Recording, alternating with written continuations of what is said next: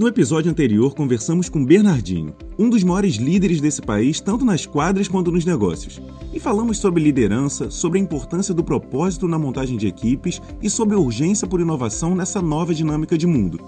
Nesse novo episódio, recebemos Juliana Nascimento, que é head de RH na Companhia de Talentos. E nosso bate-papo foi sobre as inovações no RH pós-pandemia, diversidade, cultura, carreira e muito mais. E claro, como que a gamificação vem ajudando a trazer resultados nos processos de recrutamento e desenvolvimento de pessoas. Roda a vinheta.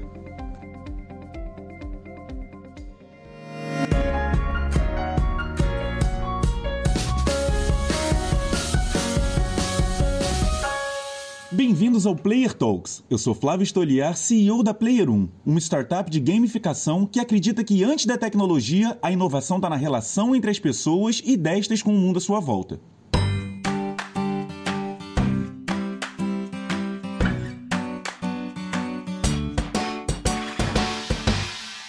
Fala galera, bem-vindos a mais um Player Talks. Hoje nosso bate-papo vai ser com uma super mulher. Pensa bem, ela trabalha com administração de pessoas dentro de uma empresa de administração de pessoas. E administrar pessoas hoje em dia é tudo na vida. O resto é resto. Não tem pressa. Você vai resolvendo. Administrar ali as relações, administrar expectativas, é, fazer o que é o mais importante da empresa, né? Que é gerir esse todo mundo aí que se não fizer nada, não tem empresa. É, então, eu queria convidar aí a nossa heroína e dar as boas-vindas a Juliana Nascimento. Olá, Flávio, tudo bom? Bom dia, boa tarde, galera. Bom estar aqui com vocês. Eu só sou Maria uma característica, super mulher. Ainda sou mãe de gêmeos, de um ano e oito meses. De gêmeos. Super mulher mesmo para ser mãe de gêmeos, viu? Já deu para já deu para entender do, logo no papo no começo. Está confortável? Está à vontade? Está preparada para depois virar tudo game? Tudo ótimo. Tudo ótimo. Vamos embora. Tá bom. Então assim, eu acho que eu quero começar esse bate-papo é, falando aí desde o do começo, né? Eu recebi da Dani lá de, da nossa comunicação é, o perfil da da Ju como alguém que ia falar com a gente. Eu dei uma olhada no perfil, é, curti o que eu vi, dei uma olhada no perfil da companhia de talentos. É, e aí, logo, eu adoro aquele botãozinho do sobre ali, né, do LinkedIn. É, eu vou ali direto. E aí, logo no início, tinha lá aquele sejam bem-vindos, né, com, com X ali. Então, logo de cara, já vem ali um, um, uma questão que é engraçado, né, que para uns é uma besteira, assim, sem importância, e para outros é a coisa mais óbvia e importante do mundo. Então, assim, eu queria começar esse papo escutando um pouquinho de você do quão importante né, esse tema de identidade de gênero, quão importante é se preocupar com esse tipo de atitude, demonstração é, para a nossa sociedade também é, é, para o mercado de trabalho, principalmente vocês que atuam muito fortemente na entrada das pessoas no mercado de trabalho. Uhum, legal. Flávio, acho que assim, diversidade é um tema que está muito em voga hoje e que tomou uma importância é, muito grande nos últimos anos, mas que, na minha opinião, deveria ser algo natural e cuidado pelas organizações e pelas pessoas desde sempre, e não só porque é um assunto que está em pauta. O fato é que tem vários estudos que comprovam que quanto mais diverso for o ambiente, maiores, maiores são os resultados daquela empresa. Então, mais inovador você consegue ser, maior senso de pertencimento você tem das pessoas, é, enfim, então é, a produtividade se torna maior. É só é benéfico para as organizações e para as pessoas ter um ambiente mais plural, mais diverso. Então, eu acho que é, isso por si só já deveria ser motivo para fazer com que as organizações é, tomassem cuidado com, com a diversidade. Em contrapartida, é, eu acho que quando a gente fala de minorias, existe sempre um movimento que é um movimento de primeiro vir mais com o pé no peito, né, de precisar ganhar espaço para que depois as coisas se ajustem e consigam ser mais naturais.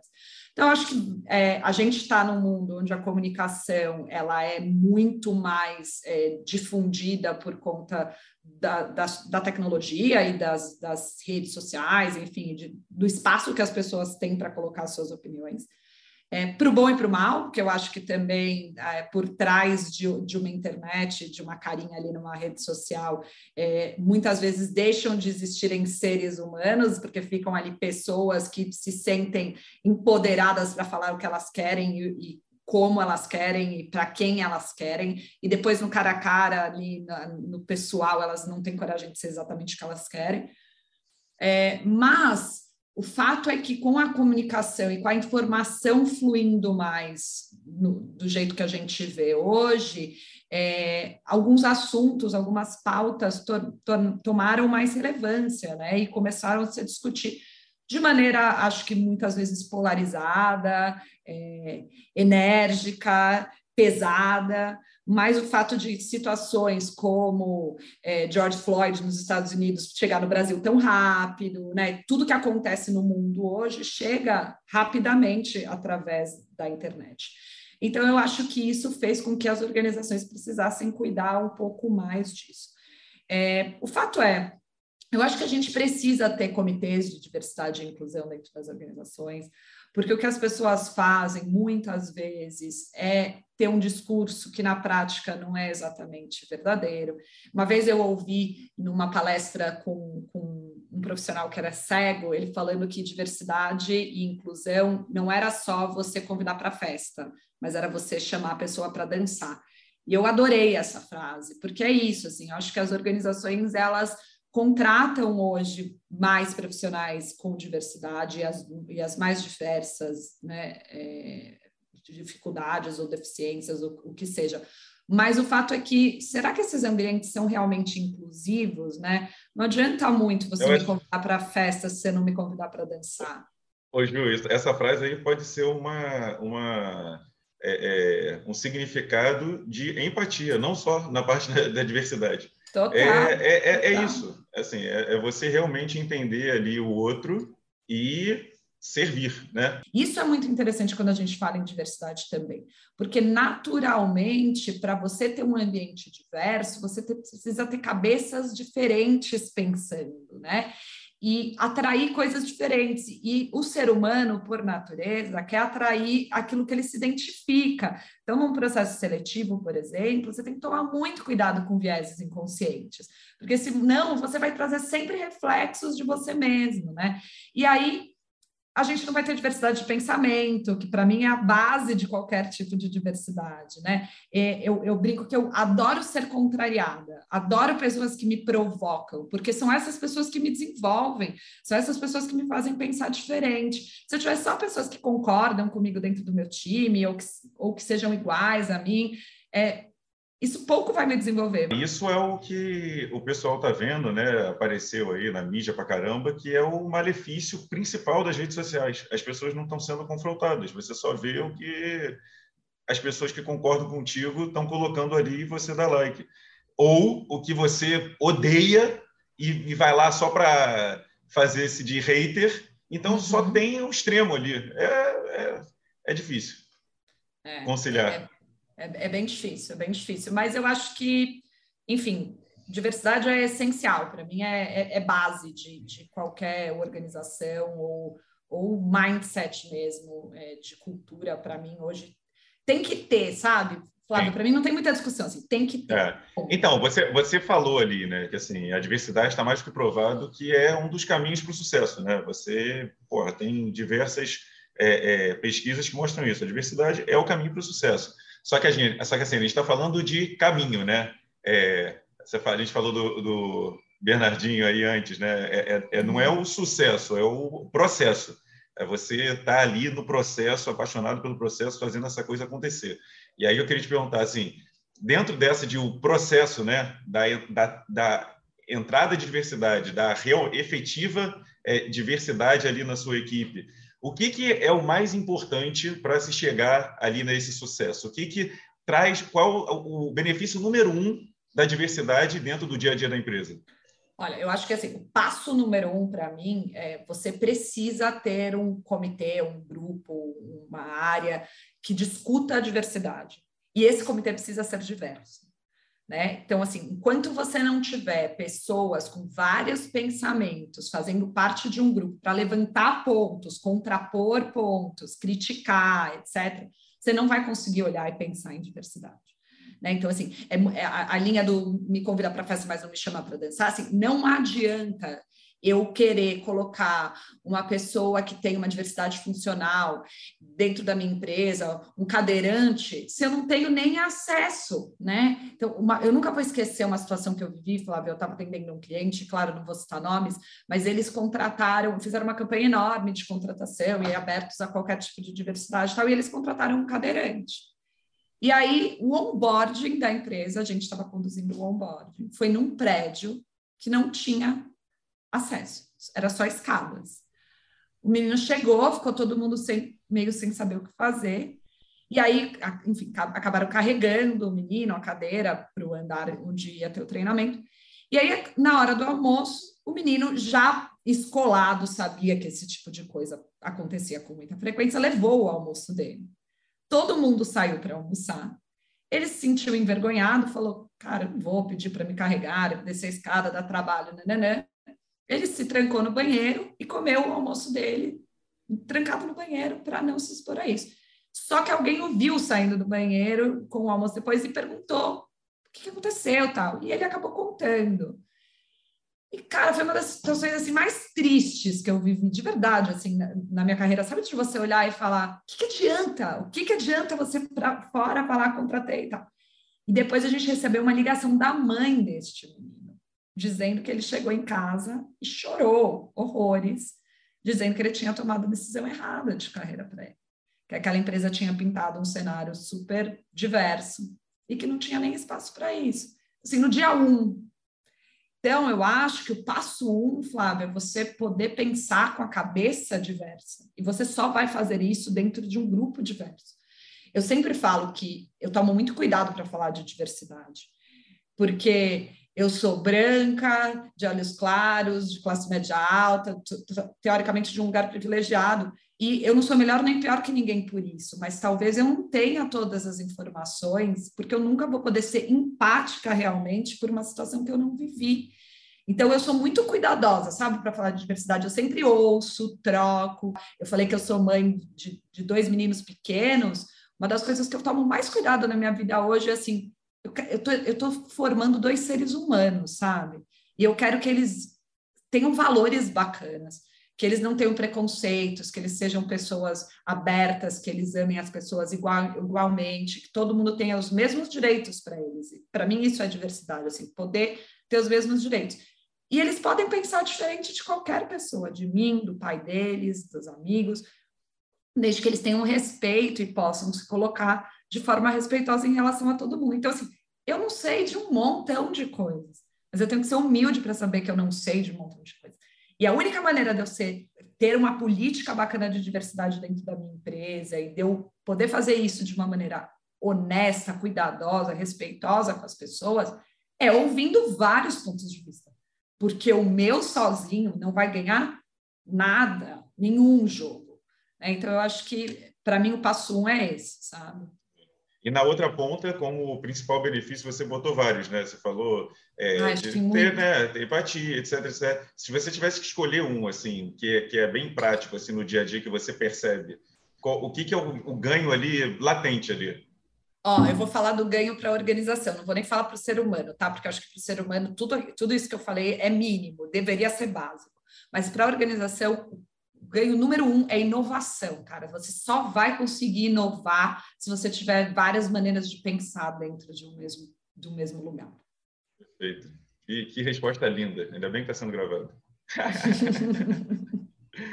é isso aí. E assim, é, a gente também, né, seguindo ali no que eu estava falando do, do perfil, é, é, foco ali na nova geração, né? Foco ali para trainees, estagiários que vocês na Companhia de Talentos trabalham. E essa nova geração é muito diferente da nossa, né? As necessidades, o, o, o que, que eles buscam ali para se verem realmente sendo desenvolvidos, estarem se realizando, é, crescerem junto com a empresa. Cara, o que, que esse pessoal mais busca? E isso aí eu sei que vocês têm muita informação. Grande fato hoje que eu descobri, que tem a ver também com o que a gente estava falando desse mindset de diversidade, é que para você entender o que essa nova geração quer, você tem que ter alguém com o olhar dessa nova geração olhando. Porque às vezes a gente acha que a gente está fazendo um negócio super legal, e aí vem uma pessoa da outra geração e fala: Você está viajando, não tem nada de legal nisso que você está fazendo. Então, é, eu tenho no meu time hoje uma analista que tem 20 e pouquinhos anos, e ela é um ótimo contraponto quando eu quero saber se o que a gente está fazendo para o jovem, jovem faz realmente sentido. Mas o grande fato, Flávio, é que assim, as pessoas, e eu acho que isso foi é, intensificado pela pandemia também, é, e, e, por todas as coisas que vêm acontecendo no mundo e que vêm com essas novas gerações. Essas novas gerações estão muito mais preocupadas com sustentabilidade, estão muito mais preocupadas com transparência, estão muito mais preocupadas com autonomia, com flexibilidade. Flexibilidade, acho que é uma coisa que faz muita diferença para essas novas gerações, no sentido de é, eu brinco que o termo é bem chulo, mas eu, eu acho que ele é o que mais faz sentido, que são as horas bunda na cadeira, sabe?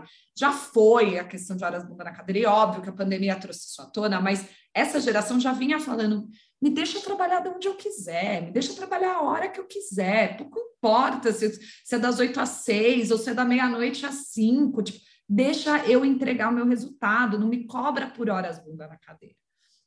E as, as gerações mais antigas, que entram em embate com essas gerações, porque elas ainda estão nas organizações, muitas vezes são, não, mas eu trabalho 14 horas por dia, né? São, são os missionários daquele trabalho enquanto eles dormem, malhem enquanto não sei o que lá, que putz, a real cada vez vai cair mais por terra isso, né? Para mim não faz mais sentido nenhum se falar sobre isso, é, heroinizar essa coisa do trabalhar demais, do ser workaholic, etc. Acho que vamos falar de saúde mental mais para frente, mas assim, de verdade, não, não, não cabe mais, não faz mais sentido. Então, acho que essa nova geração vem com uma pegada muito forte né, nessa coisa de, de bem-estar, né, de qualidade de vida. É, e as organizações de verdade vão ter que rebolar para fazer isso acontecer, sabe, Flávio? Porque se elas não se adequarem, se elas não entenderem que é com este olhar que esse jovem talento vem, é, eles não vão ficar nas organizações. E aí a gente tem, acho que, outras questões que estão relacionadas com isso também. A forma de relação das pessoas com as organizações precisa mudar também. Já muita gente já não quer mais um vínculo padrão de, de CLT ou de pessoa jurídica, ou que seja o vínculo profissional, mas o vínculo de ser único e exclusivo daquela empresa. As pessoas querem poder, a gente está na era da colaboração, as pessoas querem poder contribuir com várias frentes, né? Eu quero poder ser a Juliana que faz um projeto na Player 1 e que atua no dia a dia com a companhia de talentos e que ao mesmo tempo é mãe e que pô, gosta de fazer um esporte e que gosta de ir para praia, de tomar sua cerveja, que faz tudo isso e sem ser, nossa, que louca, ela tá querendo fazer tudo ao mesmo tempo. A, a gente estava falando um pouco antes da, da coisa de separar pessoal de profissional e tal. A gente já fez um estudo que a gente falava dos vários eus. As pessoas querem poder ser seus vários eus. E isso, na verdade, tem um, um ganho gigantesco para os negócios. Porque toda vez que eu faço alguma coisa na minha vida, seja em qualquer âmbito da minha vida, isso aumenta meu repertório de. E uma vez que eu aumentei meu repertório de vida, eu vou poder contribuir mais para essa organização. Porque se eu conseguir ter uma visão mais sistêmica do que está acontecendo, isso vai me possibilitar contribuir muito mais. Sim, eu estava lendo um estudo esses dias que fala um pouco de, de habilidades novas que a gente vai precisar adquirir pós-Covid, né? E uma das coisas que eles falam é dessa alfabetização de futuro, né? Que é uma coisa, um tema que vem sendo bastante discutido e tal. E eles falam que antigamente a gente olhava para as coisas e falava, ah, lá no futuro, vai ser assim, né? Lá no futuro. E o futuro é hoje, né? A verdade é que não tem mais essa relação tão, tão simbiótica, de, é, é muito simbiótica, não tem mais essa divisão de tempo. Tal. Não, é que, que o futuro é falam... é hoje. O problema Oi? não é que o futuro é. O problema não é que o futuro é hoje. O problema é que o futuro é daqui a 20 minutos. Já Exatamente. vai mudar de novo. Exatamente, perfeito, perfeito. E é isso. E, e o que eles falam é que de, dentro dessas habilidades você precisa ter um pensamento mais sistêmico, uma habilidade de antecipação e conseguir fazer uma previsão estratégica, minimamente, para que você possa se adequar. E eu acho que isso, voltando ao que você me perguntou antes, é o que a nova geração mais pode trazer, porque eles são muito mais ágeis e conectados nesse sentido. Eles conseguem ter uma percepção muito mais clara de que, tipo, deu, acabou, isso morreu. Uma das primeiras coisas que eu aprendi quando eu virei gestora de pessoas, né, líder de pessoas, foi que a gente, quando a gente se torna líder, a gente tem que abrir mão um pouco do nosso ego, porque é, passa a ser mais importante o que o nosso time faz do que o que a gente faz, né? E quando a gente consegue perceber isso, é lindo, porque o nosso time tem que, na real, brilhar muito mais do que nós. A gente, nós somos facilitadores de que isso aconteça. E, na verdade, isso é para liderança da vida, não é só para liderança de pessoas, porque é isso, assim, quanto menos ego eu tiver de que fui eu que construí, esse projeto fui eu que fiz, essa ideia é a mais legal do planeta, mais fácil vai ser de eu inovar, de eu mudar e de eu deixar passar. E é, a gente estava falando do podcast do Bernardinho, ele falou uma frase que eu uso muito, muito, muito, muito, que é o que nos trouxe até aqui não é o que vai nos levar daqui para frente. E isso não é desmérito ao passado. As pessoas precisam entender isso também, né? O passado tem muito mérito. O passado trouxe a gente até aqui, o que a gente construiu, o que a gente era como empresa, o que a gente era como pessoa. Mas não é o que vai levar a gente daqui para frente. Isso serve para as organizações e para as pessoas também. Ninguém é insubstituível, né? E assim, só, só linkando o que você falou do Bernardinho antes, com outra coisa que ele também fala, que assim, é, o sucesso ele é super importante, mas ele é, o, é onde a gente quer chegar. O, o importante é o processo. Né? Então, assim, também a importância, se você for apaixonado ali pelo processo, vai chegar a hora que você vai chegar no sucesso, vai chegar a hora que você vai continuar no sucesso, que é mais difícil do que chegar no sucesso. Então, assim, você estando ali apaixonado pelo processo, como ele colocou ali como ponto número um, né, de você se preocupar, você vai, vai, vai bem, vai bem. Nunca o mundo mexeu tanto, nunca surgiram novas possibilidades de se fazerem as coisas. É realmente isso que falou: diversidade, inovação e vai fazendo que dá tudo certo. Eu, eu adoro novas gerações. Eu, eu convivo com muita gente jovem. Eu convivo com muita gente, graças a Deus. Acho que esse é o maior ganho da vida, poder conviver com o máximo de pessoas possíveis para aprender com elas. Aquilo que a gente falou, é um uhum. exercício de empatia. Conviver conhecer de verdade e aprender, porque as pessoas são muito diferentes. Junto com toda essa inquietude, junto com toda essa curiosidade, que também foi facilitada. Na nossa época, se era uma pessoa curiosa, você tinha que pegar uma enciclopédia, você tinha que, assim, não tinha ali a facilidade de eu ser curioso e eu ter informação na palma da minha mão. Então, assim, é tudo muito rápido, é tudo muito. É, é, a curiosidade mata rápido, tudo quer se matar é mais instantâneo cada vez mais. É, isso também gera uma ansiedade. E, cara, cada vez mais também está difícil de conseguir reter essa molecada, porque é característica deles essa, essa não, é, é, esse não apego, né? A gente, você estava dando exemplos ali que mostram isso. Então, assim, como trabalhar isso? Como, como conseguir fazer com que pessoas que não se apegam por, vejam o lado bom também de se apegar, porque esse desenvolvimento junto é o que vai levar. Você viu ali no histórico do nosso podcast, né? Atletas, técnicos, é, é assim, o esporte ensina muito essa questão de o grupo vai fazer você ser melhor. Agora, como segurar essa galera? Acho que essas novas gerações, e não vou intitular uma, porque acho que são as novas que vêm. Perfeito. Eu brinco que em alguns momentos elas são a geração reset. E o que, que eu quero dizer com isso? São aquelas gerações que, quando elas estão ali jogando, né, falando do gamer, elas estão ali jogando e tal, elas simplesmente não conseguiram chegar onde elas queriam, elas vão lá e resetam. Elas começam de novo e isso traz um problema muito sério, Flávio, que é não saber lidar com a frustração. Né? É, essas gerações precisam aprender a lidar com a frustração. A gente fala que quando a gente era criança, a gente ia lá e construía uma pipa, por exemplo. E aí a gente soltava a pipa e a pipa talvez não voasse. E a gente aprendia a lidar com a frustração desde esse primeiro momento. Desde o momento em que a gente via que, de repente, a gente colocou um monte de energia em alguma coisa que poderia não dar certo. Quando você não aprende a lidar com a frustração desde pequeno, você se torna um adulto mais mimado, um adulto da geração reset, que simplesmente vai lá e deleta. Então, assim, cansei do meu trabalho, eu saio. Você não me deu a informação que eu queria? Tá bom. Eu te bloqueio, eu te deleto, eu te excluo da minha vida. E essas gerações, e óbvio, não generalizando, mas vem fazendo muito desse movimento. Eu acho, eu brinco que eu tenho o privilégio de trabalhar com é, educação, né, corporativa, organizacional, mas com educação, e eu tento trazer um pouco disso para dentro de casa também, né? Então, assim, ensino os meus filhos todos os dias que se frustrar faz parte do processo, assim, porque não é legal se frustrar. Ninguém gosta de se frustrar, mas faz parte. O não é uma benção. O não, o não é uma benção. É Você falou que tem gêmeos de um ano e oito meses, eu tenho um filho que vai fazer três anos e uma bebê de três meses em casa. O não é uma benção. É isso. E isso serve também para o mercado. Assim, é, para tudo. Como líder, você tem que gerir expectativas das pessoas internamente e externamente. Fazendo um link com, com isso dentro das organizações, eu acho que tem um impacto gigante na retenção nesse sentido, de não saber lidar com as frustrações e tal.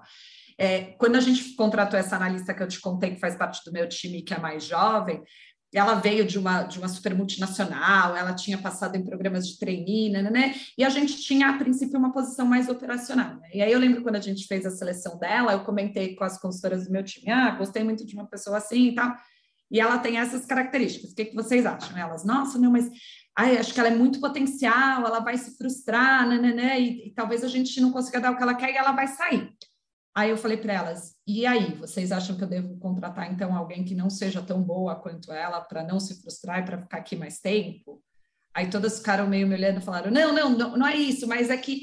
Aí eu falei: a gente vai ter que achar coisas para engajá-la e para motivá-la no dia a dia, que mesmo que ela tenha tarefas, algumas das tarefas dela sejam mais operacionais, como é que a gente estimula o outro lado dela? E a gente vem buscando fazer isso no dia a dia. Espero que a gente esteja conseguindo, pelo que ela me conta, assim. Mas eu acho que tem um lado para essa geração, para reter essa geração, que é o lado da curiosidade que você falou. Então, existe uma curiosidade assim o tempo todo. Então, assim, o que, que eu vejo muito dela? Ju, posso me envolver no processo tal? Posso fazer não sei o quê? Posso fazer não sei o lá? E eu sou uma gestora que dá muita autonomia, assim, muita, porque eu gosto de ter autonomia, então eu acho que eu sou bem empática nesse sentido, assim. Eu não gosto de ninguém no meu cangote vendo o que eu estou fazendo, então não faço isso com, com o meu time também. E aí eu normalmente falo para ela, olha, é uma frase que eu ouvia da minha mãe, na verdade. Liberdade vem junto com responsabilidade. Então, assim, você quer se meter em todos os projetos da Companhia de Talentos? Vai fundo, mas me entrega as coisas que você tem para me entregar. Eu acho que isso é valor para essa geração agora, Flávio.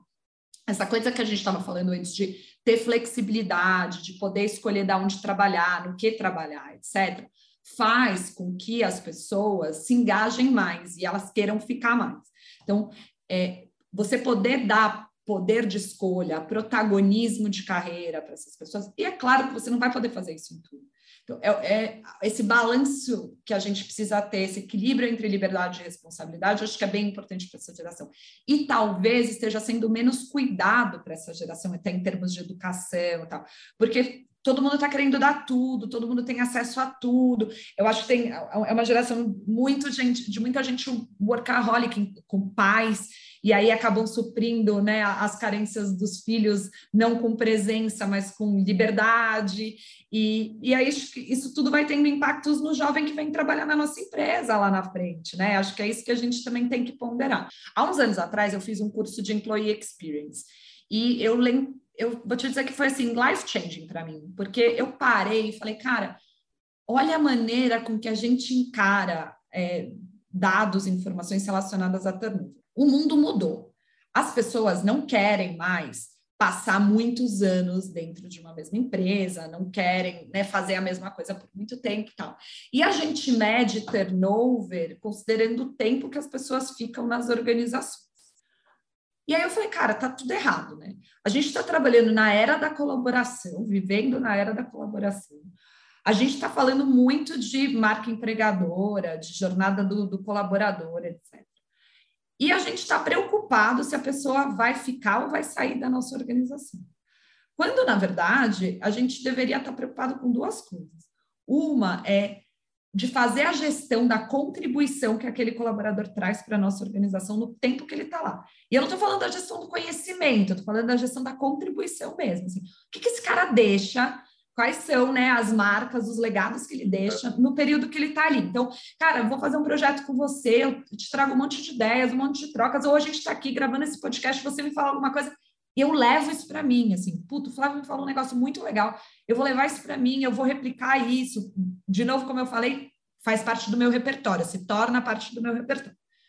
Então, a gente deveria se preocupar com isso. Então, assim, como é que eu estou fazendo um talento rodar, de repente, projetos, squads, o nome que você quiser chamar, times multidisciplinares, o que for, e como é que eu estou retendo as contribuições que esse cara está trazendo para o meu dia a dia. A parte dois é, eu quero gerar uma experiência nas pessoas que trabalham comigo, e aí eu vou falar, eu, eu Juliana, não preciso nem falar de companhia de talentos, tá? Eu, vou, eu como gestora, todas as pessoas que trabalham comigo, eu quero gerar uma experiência nelas, que para o resto da vida delas elas saiam e falem, cara, foi tão legal o período que eu trabalhei com a Ju, por isso ou por aquilo, não importa muito para mim o que foi, mas a marca que eu vou deixar na vida dessa pessoa.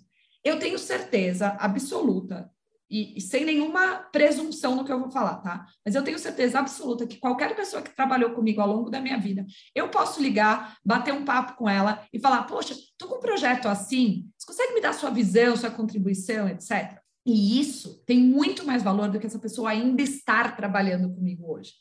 Então, eu acho que a gente deveria mudar um pouco da nossa concepção de retenção, porque hoje as pessoas estão afim de fazer outras coisas. Às vezes, a pessoa vai sair da minha empresa para fazer um curso de cinema, ela vai sair da minha empresa para empreender, ela vai sair da minha empresa para cuidar dos filhos, ela não vai sair da minha empresa porque ela não gostou da minha empresa. Agora, se essa pessoa saiu com uma boa experiência do que ela vivenciou, ela vai poder colaborar e contribuir em qualquer outro momento da carreira dela. E isso é o mais importante hoje, principalmente na era que a gente está, porque eu posso vir contribuir para Player 1, eu posso ir contribuir para a Companhia de Talentos, eu posso ir contribuir para qualquer outra coisa que eu possa fazer. Então, se eu deixei essa marca legal, é isso que importa. Então, eu acho, e aí é minha opinião, que a gente deveria parar de olhar para o turnover de maneira tão tradicional, num mundo que já não é mais, não tem mais esse olhar, e começar a olhar para o que, que eu quero deixar de marca e o que, que eu quero reter dessas pessoas que passam? Que, na minha opinião, deveriam ser as contribuições e não o conhecimento, porque muitas vezes a é. gente segura as pessoas pelo conhecimento que elas têm, e isso pouco importa. Você trouxe um, você falou assim, pô, estou trazendo aqui um exemplo pessoal, né? Eu quero deixar a marca na pessoa. Isso é você deixar a marca cultura Juliana Nascimento na pessoa. Quando você traz isso para uma empresa, para uma corporação, é um trabalho de cultura muito forte é uma coisa que vocês é, super é, é, pensam e, e, buscam se informar. E assim, hoje, qual que é a importância né, que se ganhou com o distanciamento, com pandemia, com tudo, de fixar essa cultura, de comunicar essa cultura, de se definir essa cultura e se divulgar ela é, para essa coesão da equipe, para realmente que a pessoa entenda que aquilo ali é a marca que a empresa quer deixar nela. Se ela quiser ficar ali por mais tempo, maravilhoso, mas assim, ela tem que sair com essa marca, ela tem que sair com esse legado, ela tem que ter aprendido o que aquela empresa vende, não é vende em termos de produto, é vende em termos de marca, de, de é, é legal a palavra marca, né? Realmente é a uhum. marca que ela vai deixar. É. Sabe o que é interessante, Flávio? Que esse é, para mim, um dos maiores desafios que a pandemia trouxe. Como é que a gente vai cuidar da manutenção da cultura da empresa com a questão do distanciamento, do híbrido. Porque, assim, na minha opinião, a grande maioria das empresas, não vão ser todas, a gente já sabe disso, mas a grande maioria das empresas vai manter no mínimo um modelo híbrido, no mínimo. E com isso as pessoas vão se ver menos, vão ter menos vínculos pessoais, isso é um fato. Como é que eu faço a manutenção? É, existem estratégias, mas ainda não existem todas as respostas. É, até porque eu acho que o termo cultura também vem passando por uma transformação. Eu acho que talvez o que deveria ficar mais, é, mais forte, latente nas pessoas, que faz a manutenção dessa cultura acontecer, são valores, são coisas que a gente não quer abrir mão. E eu acho que isso a, a gente sempre vai ter na organização e isso não muda. Então, assim, a Companhia de Talentos tem mais de 30 anos, os valores, eles se mantêm. Agora, os comportamentos chaves, o nosso jeito de ser, a nossa cultura já passou por algumas transformações. Eu estou na companhia há 16 anos, por exemplo. Eu já vi várias transformações, mas aquela essência, aquilo não se perde. E é isso que a gente quer deixar. É, e até um, acho que é um cuidado importante da gente ter, assim, né? O que, que é essa, essa essência? Isso que eu não quero perder de jeito nenhum. E como é que eu é, passo isso para as pessoas, mesmo virtualmente? Né? Que cuidados eu tenho? Então, a gente tem uma coisa na, na, na companhia de cuidar do outro, assim, uma coisa de vínculo pessoal. A, a, companhia sempre foi uma coisa de, de grande família, etc. E, e, há anos a gente vem reforçando a importância dos resultados também. Não quer dizer que é porque a gente é uma família e tal, que a gente não tem que olhar para números, que a gente não tem que olhar para performance, etc. As pessoas confundiam as coisas. É, mas as pessoas confundiam às vezes esse recado, sabe? De tipo, você cuida de mim, então tudo bem se eu não entregar, né? Isso faz parte do entendimento e do combinado que a gente estava falando lá atrás das novas relações de trabalho. Tem que estar tá tudo combinado. Se tiver tudo combinado, vamos embora, estamos juntos. Perfeito. E é isso, assim, como é que eu faço a manutenção disso? Como é que eu mantenho este, esta essência sem perder de vista a, as coisas que eu quero estabelecer? E aí, respondendo a sua pergunta, Flávio, eu não sei a resposta. E acho que talvez ninguém saiba a resposta ainda. É, a cultura, é, a manutenção da cultura nesta nova era é, é, é um bom trabalho para o RH. Eu brinco que o RH está com a faca e o queijo na mão neste momento, assim, é um, é um ótimo momento para o RH, assim, sentar na mesa, tomar as decisões, porque, óbvio, não é só responsabilidade do RH, a cultura, a saúde mental, a gestão das pessoas, longe disso, mas a gente está num bom momento para conseguir é, trazer contribuições importantes e estratégicas para as organizações, sabe? É, assim, o RH, não só a área de RH, né, mas ações relacionadas a, a, a impactos diretos é, na equipe. É, nunca foi tão importante. Assim, é, é, cara, é tudo, assim, é tudo pessoas e agora com a, é, as pessoas estando longe, mais ainda você percebe que é tudo pessoas. Que se não tem as pessoas, não tem empresa, não tem nada, nada faz sentido. É, e assim, você conseguir juntar essas pessoas e um grupo também, né? A gente estava falando de jovens, né, que é o foco de vocês, mas também tem a questão do etarismo, tem a questão ali é, da, da, do, daquele pessoal que está trabalhando mais, que está vivendo mais, que está mais ativo e a sociedade ainda também está se organizando para isso. Então você tem um público diverso para cacete, que tem que estar tá alinhado, que tem que estar tá com a cultura na veia é, e que tem que receber essa, essas comunicações que tem que receber essas mensagens, né, que a gente está falando, deixar, ter essa marca deixada das melhores maneiras possíveis, né? E eu, assim, eu, eu, a gente se orgulha muito do que a gente faz porque a gente entra muito nesse momento de você conseguir, de um formato é, mais leve e marcante possível, passar ali uma mensagem, seja para uma campanha interna, seja para uma campanha de marketing externa, um curso, uma, uma é, é, um evento online que você está passando essa mensagem né? Então, assim, a gente leva isso da forma mais interativa, da forma mais leve, da forma mais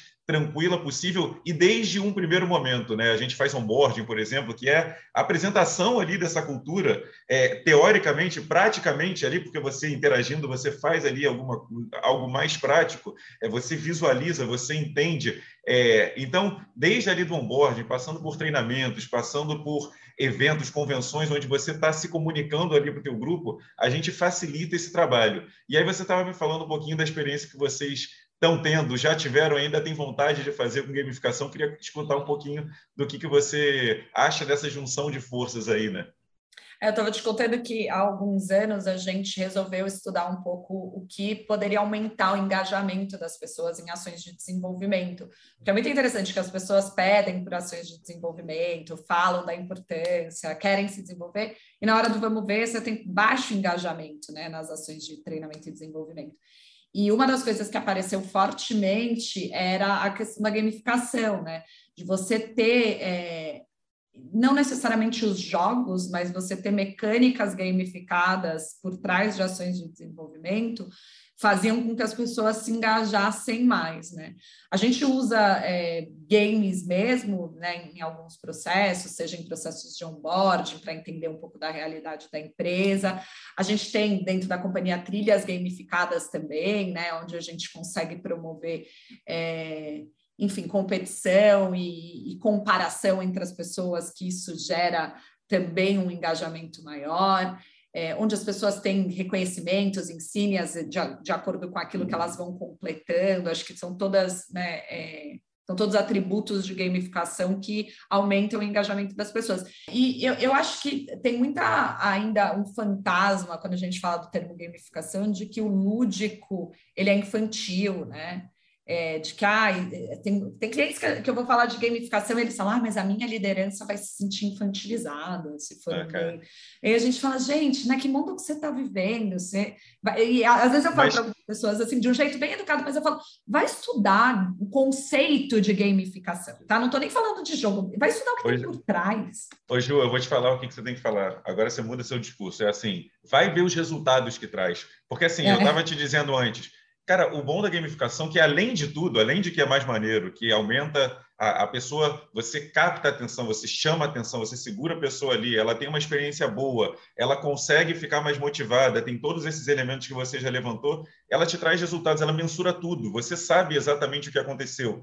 Então, assim, não é só porque é mais legal, é porque traz resultados, vai ver os resultados uhum. e você vai entender. A gente fez um webinar gamificado para a L'Oréal há duas semanas atrás, teve três vezes mais acesso do que um webinar tradicional que eles fizessem. É, é, é quase que óbvio, é só olhar os números, colocar em prática os públicos uhum. são muito diversos, né? Agora, assim, ter algo mais é, é, moderno, mais interativo, mais dinâmico, cara, não importa se a pessoa é mais nova ou mais velha, a pessoa vai gostar de algo que realmente prenda Sim. a atenção dela. E assim, é, usa-se hoje em dia já muitas ferramentas que vão fazer com que a experiência seja mais leve, mais positiva, mais tranquila.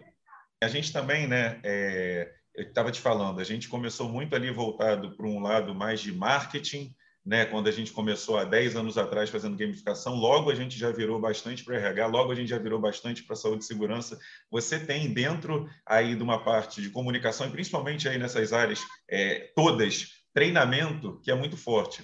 Né? E você fala muito do lifelong learning, você fala muito é, do desenvolvimento contínuo para fazer isso, né? É, como que também essas novas ferramentas, como que a gamificação pode ajudar aí nesse processo que vocês é, é, tanto batalham internamente e externamente na venda do conceito? Eu acho que quando a gente fala em lifelong learning, né, a gente precisa pensar em aprendizado em todos os pontos né, de, de contato que as pessoas tenham com o conteúdo. E eu acho que isso é uma coisa que as organizações falam muito em fazer, querem muito fazer, mas pouco fazem na realidade, sabe? É, eu acho que com a gamificação, é, com, com tecnologias mais modernas, a gente consegue trazer para as rotinas de trabalho, para o dia a dia, pílulas mesmo de aprendizado que as pessoas podem vivenciar, sabe?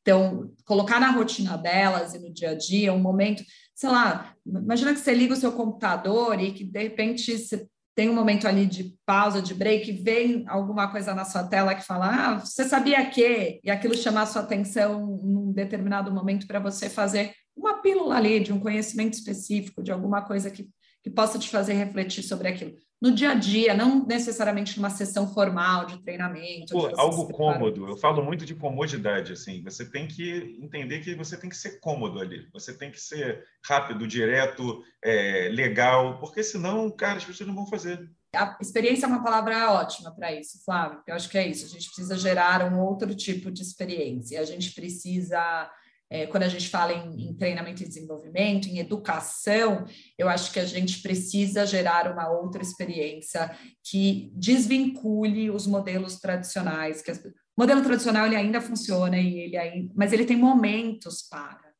Né? Então, é tirar o, o, o, tradicional do foco de ser a única forma, encontrar várias outras formas. Vou te dar um, um, um exemplo. Até antes da pandemia, 90 ou 95% dos meus clientes não aceitava se eu propusesse fazer uma ação virtual de desenvolvimento. Não aceitava. Falava, não, é, não rola, ninguém vai se engajar, não funciona, não vamos fazer. E aí a pandemia obrigou isso a acontecer.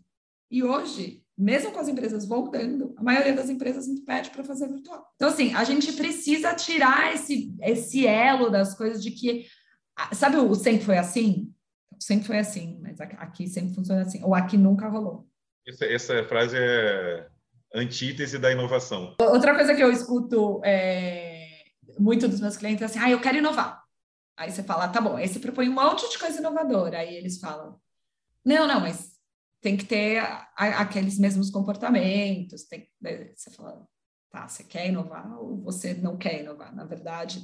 Então, eu acho que assim, a, a gamificação, ela ainda, para algumas empresas, algumas organizações, traz a coisa da inovação, do, e outras já enxergam como faz parte, vamos, né, como é que eu vou encaixando isso? Acho que tem bom nos dois lados. Eu acho que quando é, a, empresa enxerga como inovadora, ela ainda compra nessas de, ah, eu quero inovar e tal, e depois vê o resultado disso, e é o máximo.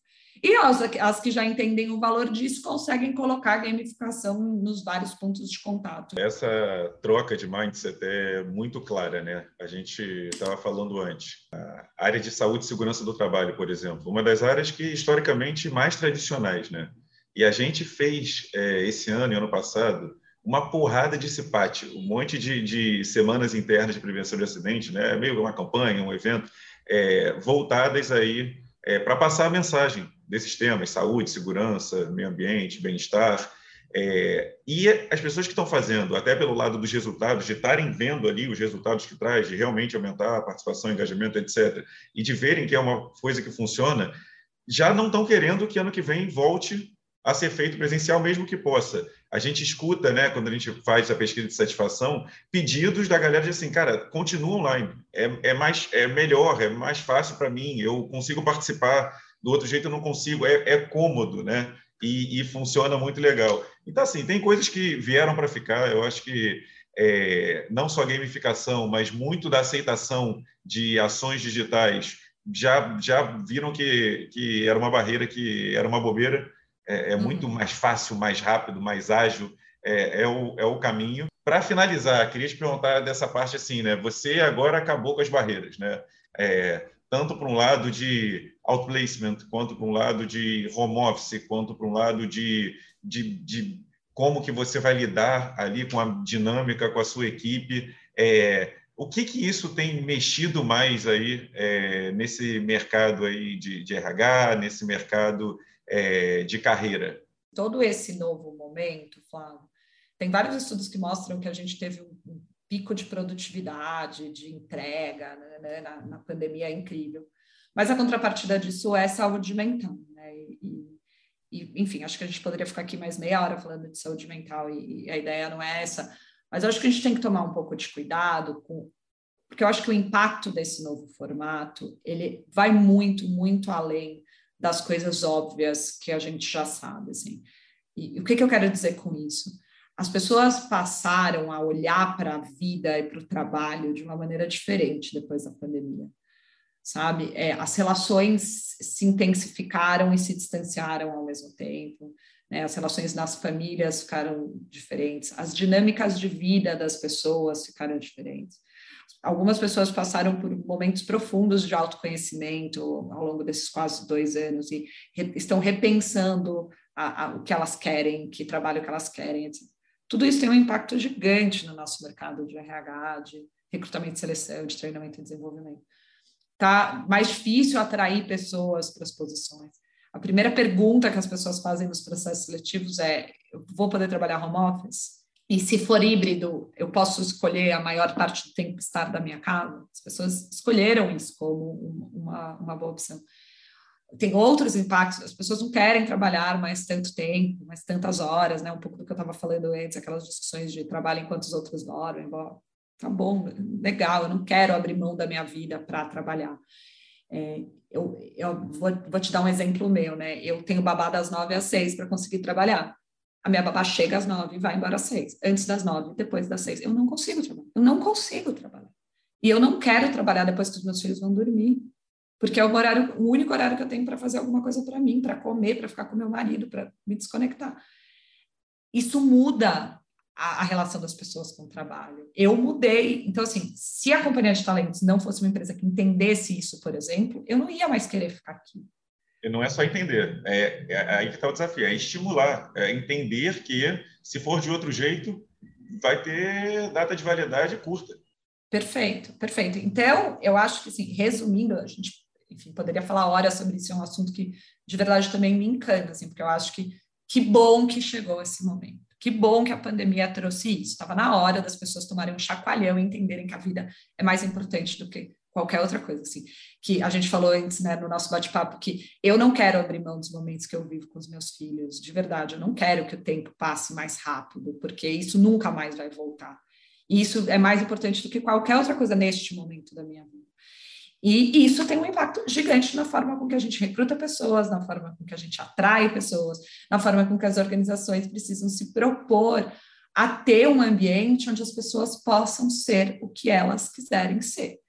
A gente faz um estudo que chama Carreira dos Sonhos dos Jovens, e o tema desse ano, e depois né, tem um site só disso, carreiradosonhos.com.br, que o tema foi senso de pertencimento. E senso de pertencimento é o poder ser eu mesmo dentro da organização que eu estou.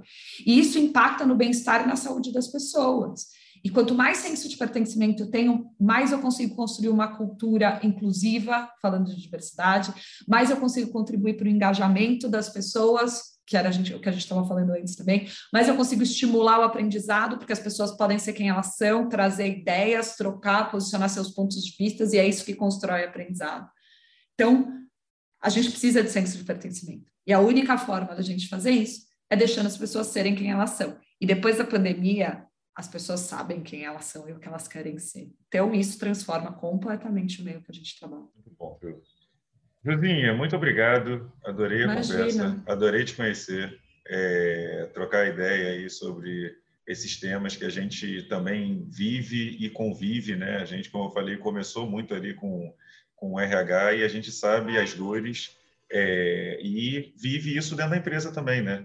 É, mudou muito a dinâmica, a empresa tem uma responsabilidade cada vez maior é, com relação aí a bem-estar e felicidade dos seus funcionários, essa ideia de pessoal, profissional, está cada vez também percebendo que não existe, é, a, a, tem que estar junto ali, senão a coisa não acontece, é, mas está se percebendo isso, está se sentindo na pele isso, e vamos ver como que o mercado é, é, supera esses traumas. Eu acho que o trabalho de quem está conseguindo levar da melhor maneira possível é tentar propagar um pouquinho aí das melhores práticas e fazer com que rapidamente é, essa nova dinâmica e todas essas novidades que estão aparecendo é, facilitem e não dificultem, porque tem muito mais a facilitar toda a inovação, toda a tecnologia, todas novas dinâmicas mais simples, mais fáceis, do que atrapalhar.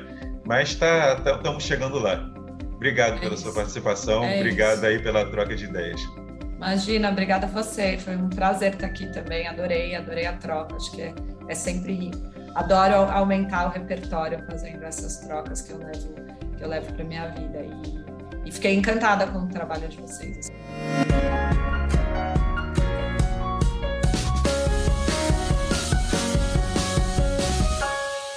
Curtiu esse episódio? Então se inscreve no nosso canal, compartilhe com seus amigos e siga a Player 1 nas redes sociais para conhecer um pouco mais do nosso trabalho, de quem somos e sobre gamificação. Ah, e conheça também o nosso podcast gamificado, o primeiro do mundo. Acesse podcastgamificado.com.br e confira os melhores momentos do nosso podcast jogando. Até a próxima!